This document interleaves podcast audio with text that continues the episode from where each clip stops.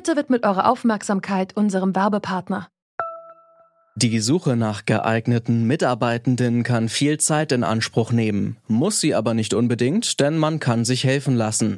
Zum Beispiel mit den Premium-Stellenanzeigen von Indeed, denn damit wird eure Stellenanzeige in der Suche sichtbarer und Bewerberinnen und Bewerber werden schneller auf euch aufmerksam. Indeed schenkt euch jetzt 75 Euro Startguthaben für eure Premium-Stellenanzeigen. Klickt dazu auf den Link in den Show Notes. Es gelten die AGB. Wir berichten heute über Leute, über die sonst nie berichtet wird, weil sie selbst Berichte machen. Reporter von Sendungen wie zum Beispiel Spiegel TV. Denn wer das Fernsehprogramm verfolgt, der weiß, kriminelle Clans sind dabei, Deutschland zu übernehmen. Das sagt Sheila Misorekar von den neuen deutschen MedienmacherInnen. Sie ist in der Jury für den Negativpreis Die Goldene Kartoffel und den hat im letzten Jahr Spiegel TV bekommen. Und zwar für deren Berichterstattung über sogenannte Clankriminalität. Die Berichterstattung von Spiegel und anderen Medien, so die Jury der Goldenen Kartoffel, reproduziere rassistische Klischees. Wenn drei Dönerläden nebeneinander stehen, wird daraus dann schnell die vielbeschworene Parallelgesellschaft. Wir wollen deshalb wissen, wie realistisch ist die Berichterstattung über die sogenannte Clankriminalität? Es ist der 3. Februar, ihr hört Detektor FM und ich bin Johannes Schmidt. Hi.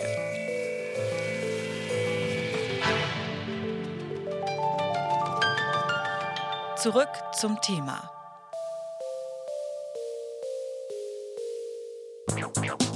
Arabische Clans leben seit rund 40 Jahren in Deutschland. Jahre, in denen so ziemlich alles schiefgegangen ist, was schiefgehen kann. Ich habe wohl niemand Angst. Vor was soll ich Angst haben? Wenn es Nacht wird in der Hauptstadt, kommt in letzter Zeit oft die Polizei.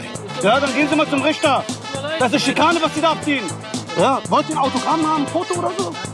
Meier von Spiegel TV. Tag, Herr Remo. Können Sie mal sagen, was mit der Goldmünze gewesen ist? Drogen und Gewalt, lautes Schimpfen und ein Soundtrack wie für einen Actionfilm. So in etwa klingen viele Fernsehberichte über kriminelle arabische Clans oft. Man könnte fast meinen, diese Gruppen hätten das organisierte Verbrechen gepachtet. Das stimmt allerdings nicht.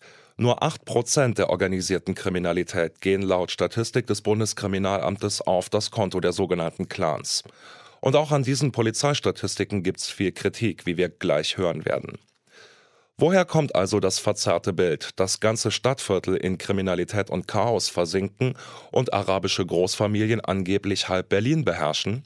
Wie rassistisch ist die Berichterstattung über organisiertes Verbrechen? Darüber spreche ich mit Mohamed Amjahid. Er ist Journalist und Autor des Buches Der weiße Fleck, in dem er über strukturellen Rassismus schreibt. Mit ihm habe ich mal kurz in einen Ausschnitt aus Spiegel TV reingehört und ihn gefragt, was ist aus seiner Sicht an dieser Art der Berichterstattung problematisch?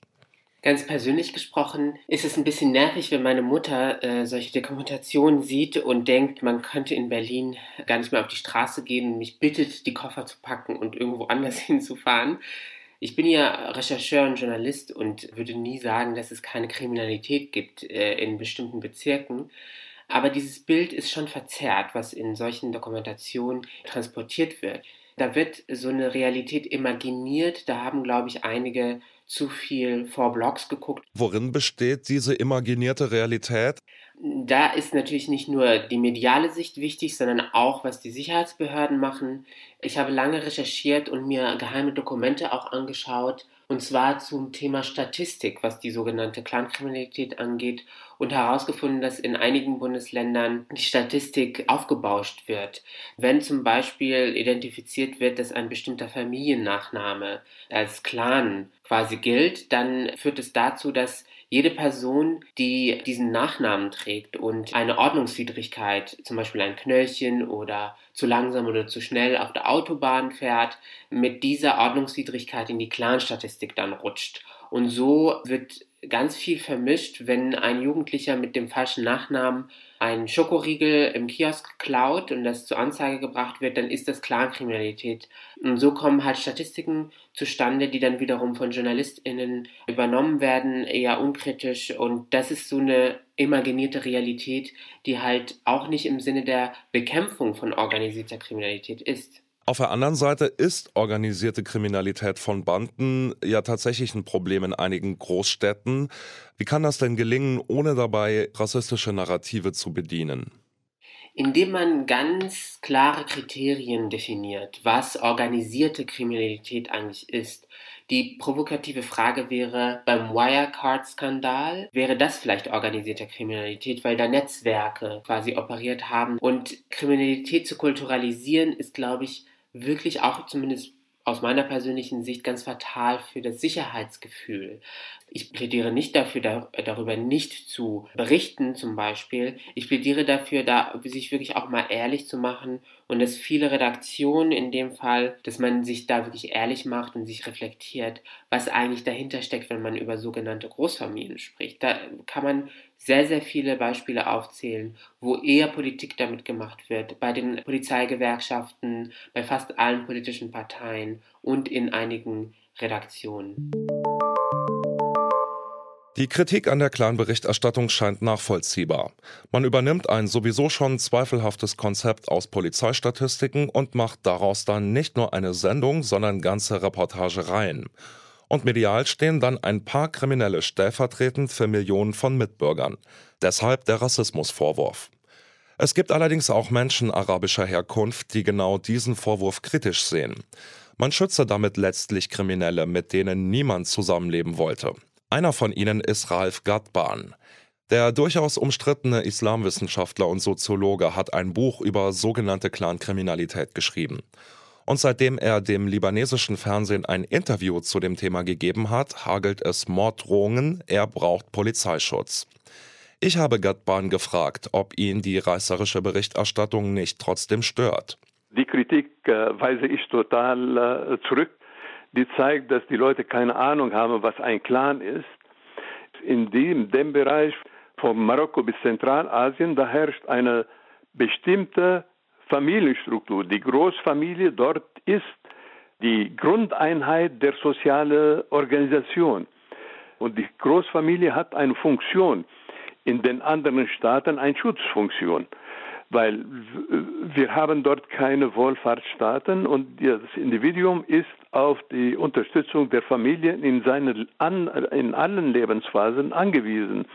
Daher bringen Sie die Leute, die Migranten, die aus diesen Gebieten gekommen sind, haben Sie diese Struktur mitgebracht. Äh, und für die Integration hat die Politik darauf nicht geachtet. Im Gegenteil, in Deutschland wollte man keine Integration, hat sich keine Mühe gegeben. Ja, da knüpft ja dann auch quasi Ihr Hauptkritikpunkt an, nämlich dass Sie sagen, dass grüner oder linker Antirassismus, so gut er gemeint sein mag, bisweilen dann auch Kriminelle schützt. Und nun werden ja in vielen Sendungen über kriminelle Großfamilien tatsächlich aber viele Klischees aufgegriffen, würde ich mal sagen. Also in einigen Formaten wie Spiegel TV bekommt man den Eindruck, dass so hinter jeder zweiten oder dritten äh, Berliner Döner-Imbissbude Schwarzgeld gewaschen wird.